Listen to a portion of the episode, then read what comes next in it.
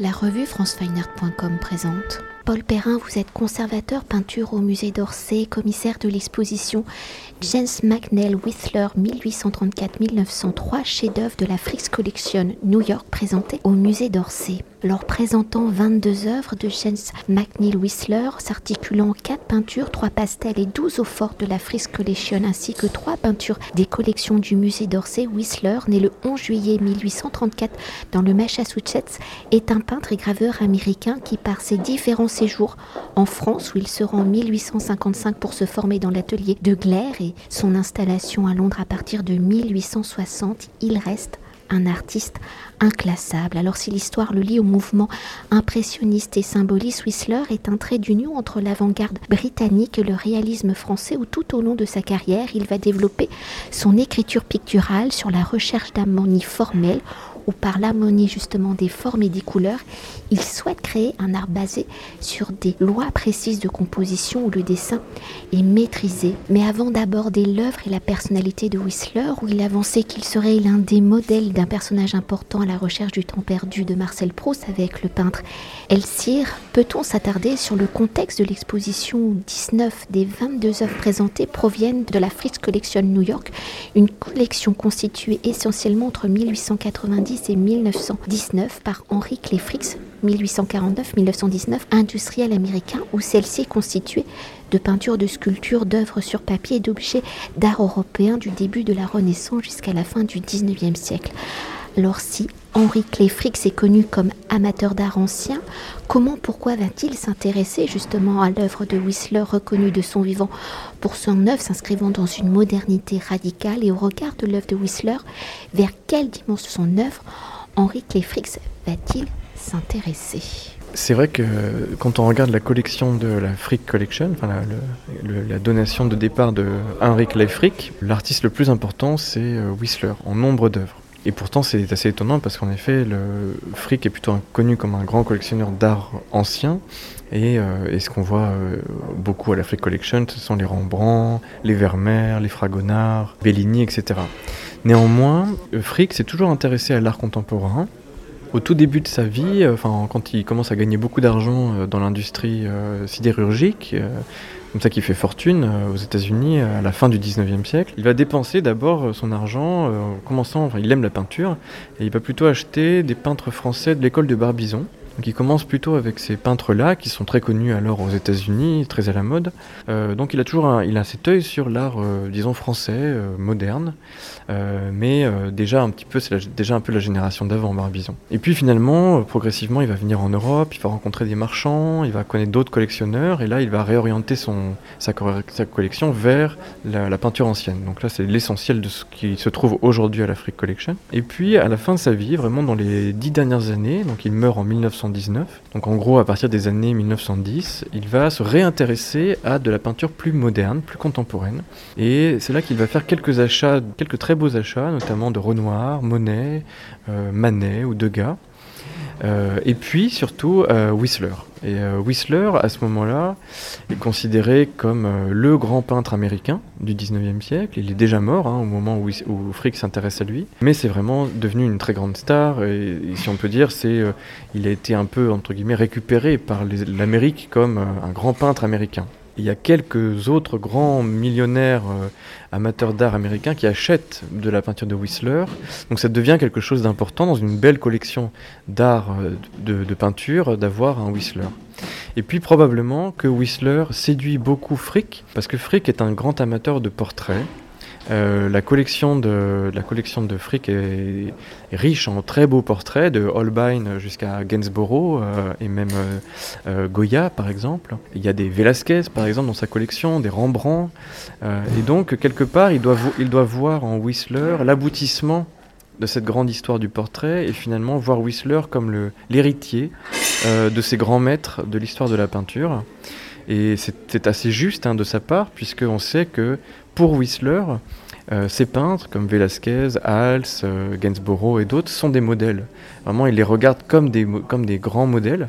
Donc là, il y a vraiment cette idée voilà, de Whistler va quelque part euh, clore la, la collection et puis elle va apporter, cette peinture apporte une conclusion à cette, à cette belle collection de portraits de, européens. Alors pour entrer au cœur de l'œuvre de Whistler, si dans l'introduction j'ai légèrement évoqué le parcours de Whistler avec sa formation à Paris hein, dans l'atelier de Claire, Whistler grandit entre les États-Unis, la Russie et l'Angleterre. Alors comment ces différents pays, cultures vont-ils influencer Whistler dans son apprentissage artistique en 1855 Pourquoi décide-t-il de s'installer à Paris pour se former justement dans l'atelier de Glaire, de réaliser des copies au Louvre, enfin c'est le protocole habituel hein, pour les artistes venant à Paris, mais comment ces différentes connexions vont-elles l'amener à développer justement sa recherche picturale vers une harmonie formelle? Comment cela se concrétise-t-il sur la toile? Donc en fait, Whistler, euh, il, euh, il, est américain, sa famille vit aux États-Unis, mais a des relations avec l'Europe. Donc euh, même quand il est enfant, il vient en Europe. Euh, notamment, il, passe un peu de temps en Angleterre. Voilà, il est pas, il est assez familier quand même un, petit peu des, des, de l'art européen. Mais c'est vrai que quand il fait le choix de devenir artiste, vraiment peintre, c'est à Paris qu'il s'installe. Euh, il fait le choix de Paris euh, en 1855. C'est l'année de l'exposition universelle à Paris. Donc Paris est un peu la capitale de l'art à ce moment-là. c'est aussi l'année de la grande exposition Courbet, le pavillon du réalisme de Courbet. Donc il arrive à Paris à un moment euh, Paris est un lieu d'effervescence artistique. Et c'est vrai que de plus en plus, les artistes américains, euh, qui jusque-là se formaient plutôt euh, ailleurs en Europe, à partir du milieu du 19e siècle, les artistes américains viennent de plus en plus pour, se former à l'école des beaux-arts et à, Paris. Donc il arrive là, et donc il, va travailler un peu dans l'atelier de Glaire, mais finalement c'est pas là qu'il va vraiment travailler, enfin qu'il va vraiment trouver ses, ses amis, faire ses amitiés. Il va plutôt rencontré au Louvre, notamment quand il va copier au Louvre Fantin Latour, par exemple, qui va l'introduire auprès d'autres artistes, Le Gros, Braquemont, et puis en, fin de compte Courbet surtout, euh, voilà, qui va le marquer beaucoup. Et donc il va, voilà, il va faire une première, un premier apprentissage dans ce contexte de la fin des années 50, qui est marqué par Courbet, marqué par de plus en plus cette idée de réalisme, et des recherches aussi ensuite dans les années 60, euh, qui sont les les tout débuts de l'impressionnisme, en tout cas la génération euh, de Manet, euh, des débuts et de Fantin par exemple. Donc il est marqué par cette, euh, cette génération-là, qui ne veut plus faire une peinture à sujet historique, religieux, mais qui veut peindre son, son, temps, qui veut peindre la modernité, mais qui veut aussi dégager de cette modernité une beauté nouvelle, une poésie, une beauté nouvelle. Donc ça, ça, ça le marque beaucoup c'est les années Baudelaire, etc. Et puis ensuite, euh, notamment pour des raisons euh, à la fois familiales, puisqu'il a de la famille à Londres, et pour des raisons aussi commerciales, il y a plus de débouchés pour lui en Angleterre à ce moment-là. Il va s'installer à Londres dans les années 60 et il y restera jusqu'à la fin de ses jours. Et là, il va mélanger à cette première influence française le courant anglais qui est marqué à l'époque par euh, ce qu'on appelle le pré-raphaélisme et le, ce qu'on appelle aussi le mouvement esthétique, aesthetic movement, euh, qui est un petit peu, euh, un peu comme en France, cherche à dégager de, de cette époque une beauté nouvelle, à s'affranchir aussi des conventions victoriennes, à s'affranchir notamment de la morale, de la religion, euh, de l'anecdote sentimentale, pour aller vers une peinture qui exprime une, beauté euh, d'un genre, euh, d'un genre nouveau. Voilà. Donc il va vraiment faire un peu le, mélange de, ces deux, de ces deux inspirations en y reliant aussi son intérêt pour les maîtres anciens. Donc il regarde beaucoup euh, la peinture hollandaise et espagnole, par exemple. Il est, euh, c'est un très grand euh, admirateur de Velázquez, par exemple, comme Manet et comme d'autres hein, à l'époque. Bientôt arrivent aussi les estampes japonaises. Qui vont aussi influencer beaucoup son art. Donc voilà, il va faire une, synthèse très personnelle de, ce qu'il trouve, mais finalement il y a assez peu d'éléments américains, si je puis dire, dans sa peinture en réalité. Euh, en tout cas, à ce moment-là, il n'est pas du tout euh, tourné euh, vers l'Amérique. Et pour poursuivre, ainsi la personnalité de Whistler a eu une, un impact hein, sur sa carrière où il est réputé pour son esprit acéré, où je le rappelle en 1878, il poursuit en justice pour diffamation le critique John Ruskin. Alors comment cette personnalité se répercute-t-elle sur son œuvre, sur les sujets, sur la matérialité picturale, sur sa volonté d'être dissocié de l'école anglaise de peinture et au regard de l'ensemble de son œuvre, pouvez-vous essayer de nous définir l'œuvre de Whistler Vers quel courant pictural peut-il être rapproché, identifié Est-ce ces mêmes courants qui influencent Whistler à son tour? Comment Whistler va-t-il influencer ses contemporains et les générations à venir. Il y a la question de la personnalité donc, de, de Whistler qui, est très importante. C'est vrai que c'était un personnage qui avait une forte personnalité, un ego probablement assez, assez développé. Et euh, c'est quelqu'un qui aimait se mettre en scène, euh, qui aimait euh, la publicité autour de son œuvre, qui voilà, qui n'avait pas peur du tout de d'entrer dans l'arène du débat esthétique en Angleterre et qui n'était pas dans sa tour d'ivoire, mais qui au contraire quand il le fallait, euh, euh, sur le champ de bataille pour promouvoir ses idées, défendre sa vision de l'art, défendre sa peinture.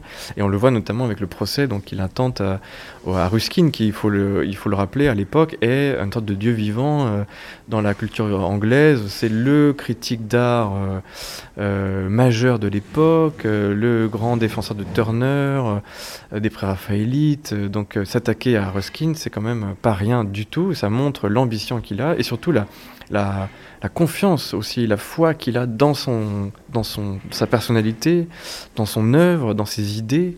Euh, c'est quelqu'un qui est vraiment convaincu de, sa vision et il est convaincu qu'un jour euh, elle triomphera.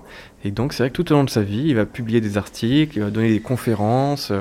Et ça, et ça, ça correspond aussi, d'un côté, à cette volonté de défendre ses idées, et de l'autre aussi d'une façon de se mettre en scène, euh, une sorte de dandy, un peu excentrique, euh, euh, très artiste, un peu rebelle par rapport aux conventions sociales aussi.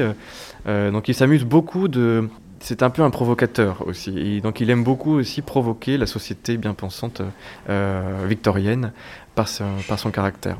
Alors ça peut lui jouer des tours parce que euh, beaucoup de gens vont le prendre pour un, une sorte d'agitateur, un peu un rigolo, euh, un artiste dans le fond qui, euh, qui n'est pas très sérieux, qui fait un art un petit peu, comment on pourrait dire, un peu fantasque, mais pas très, pas très sérieux. Et on a beaucoup, très longtemps, décrédibilisé par la, par la critique en fait, et notamment Ruskin parmi d'autres qui a cette formule quand même euh, très forte où il dit que la peinture de Whistler, c'est un, pot de peinture jeté à la face du public. Donc c'est voilà ce, ce, ce que pense la majorité des gens à l'époque. Donc il faut attendre un petit moment quand même pour qu'il y ait des critiques, euh, notamment en France, qui vont progressivement reconnaître son travail, son talent. Et euh, le grand basculement dans la carrière de Whistler, le moment où vraiment là il est reconnu comme un, vrai grand peintre, c'est le moment où la France en fait achète son chef-d'œuvre, le portrait de sa mère, euh, arrangement en gris et noir numéro 1, que lui-même considère comme son chef-d'œuvre. Euh, et, donc au début des années 1890, donc il est déjà un, homme mûr à ce moment-là, eh bien la France achète ce tableau pour le faire rentrer au musée du Luxembourg, qui est le grand musée d'art contemporain euh, en Europe à ce moment-là, et puis dans l'idée qu'un jour il ira au Louvre. Et donc là c'est vraiment une consécration pour Whistler, et dès cette période-là, tous ceux qui l'avaient critiqué vont retourner un petit peu leur veste et se dire bah, finalement euh, euh, c'est quand même un artiste qui a du talent. Euh, donc les Anglais vont commencer à ce moment-là à, revenir un peu sur leurs sur leurs mots et dire bon bah finalement c'est quand même un grand peintre. Les Américains vont commencer à s'y intéresser aussi beaucoup. Mais Whistler gardera justement une, un attachement profond à la France grâce à ça. Il en voudra beaucoup aux Anglais de l'avoir un peu traîné dans la, dans la boue pendant longtemps et au contraire il, sera, il gardera une tendresse particulière pour, le, pour Paris. Et peut-être pour continuer d'évoquer euh, sa personnalité, est-ce qu'on peut revenir peut-être sur euh, l'influence qu'il a eue euh, par rapport à, Marcel Proust hein, et à la recherche du temps perdu sur l'image de l'un de ses personnages? Oui, et ça, ça nous, c'est très sympathique pour nous de pouvoir aborder cette question-là, en plus en cette année anniversaire des cent ans de la mort de, de, Proust, parce que Whistler est une figure majeure en fait dans le panthéon artistique de Proust. C'est vraiment une des grandes figures d'artistes contemporains, de peintres euh, modernes que Proust a en tête lorsqu'il écrit La Recherche. Et d'ailleurs, en fait, le, grand personnage de peintre dans La Recherche, c'est Elstir, et le mot, le nom Elstir est une sorte d'anagramme de Whistler. Euh, donc c'est déjà euh, presque dit. Et puis ensuite quand Proust parle de la peinture d'Elstir, de certaines marines, du côté japonisant de la peinture d'Elstir, on comprend qu'il a en tête les tableaux de Whistler. Et puis Whistler lui-même, d'ailleurs sous son propre nom, hein, est mentionné à plusieurs reprises, euh, notamment du côté de Guermantes. Certains personnages disent, euh, parlent de Whistler. Donc c'est vraiment une figure majeure.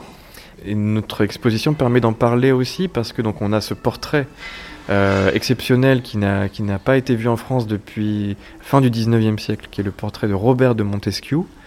Robert de Montesquieu, qui est une figure très flamboyante du Paris de la Belle Époque, qui, est, qui était un dandy euh, euh, très flamboyant, excentrique, homosexuel, euh, qui avait une vie mondaine très riche, poète, etc.